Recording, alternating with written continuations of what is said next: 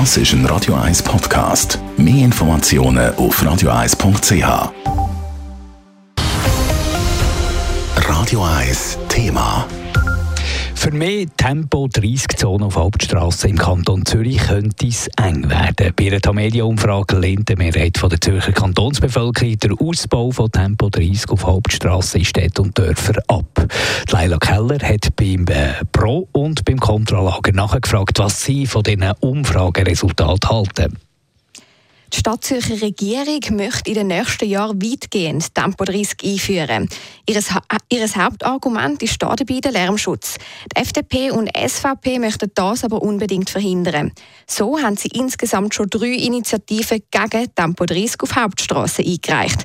Der Hans-Jakob Bösch, Präsident der FDP Kanton Zürich, sieht in den Umfrageergebnissen, dass sie mit ihrer Gegenwehr wohl einen Nerv bei der Bevölkerung getroffen haben. Ja, das äh, spüre ich auch oder haben wir auch gespürt, wo wir Unterschriften gesammelt haben. Das merke ich auch äh, auf den sozialen Medien, wenn man irgendwie zu dem Thema etwas postet.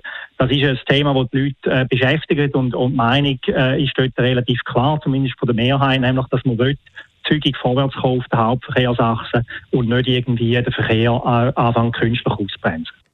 Das gegnerische Lager von Tempo 30 betont vor allem auch das Problem beim öffentlichen Verkehr. Der dürfte ja dann auch nur noch 30 fahren, was zu grossen Verzögerungen und massiven Mehrkosten wird führen, sagt der Hans-Jakob Bösch weiter. Und Mobilität ist da, dass wir alle möglichst schnell von A nach B gehen und da macht es keinen Sinn, und ist widersinnig, dass man, dass man anfängt, ähm, den Verkehr auszubremsen. Wenn man anfängt, den ÖV äh, auszubremsen mit Tempo 30, dann wird er unattraktiv und am Schluss steigen die Leute sogar noch vom, vom Tram und Bus auf, aufs Auto um. Und das ist ja eigentlich das Letzte, was man wollen dass diese Tempobeschränkung durchaus einen Einfluss auf den öffentlichen Verkehr könnte haben ist man sich bei den Befürwortern bewusst, sagt Christa Meier, Stadträtin von Winterthur, wo bei Tempo 30 ebenfalls die Fürsche machen. Der ÖV werde bei der Einführung von Tempo 30 darum auch berücksichtigt. Trotzdem ist es laut Christa Meier falsch zu sagen, dass Tempo 30 den ÖV generell würde ausbremsen Man weiß auch, dass mit einer geringeren Geschwindigkeit sich der Verkehrsfluss verstetigt. Das heißt, dass es weniger zu Stausituationen kommt.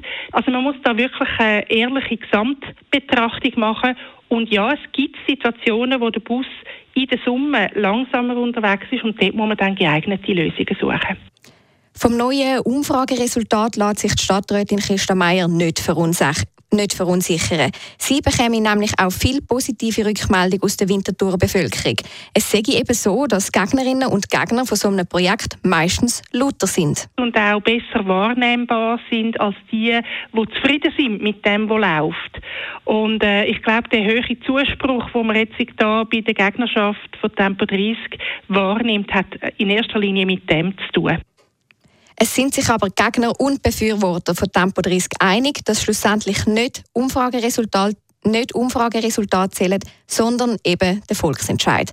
Leila Keller, Radio 1. Radio 1 Thema. Jederzeit zum Nachlesen als Podcast auf radio1.ch.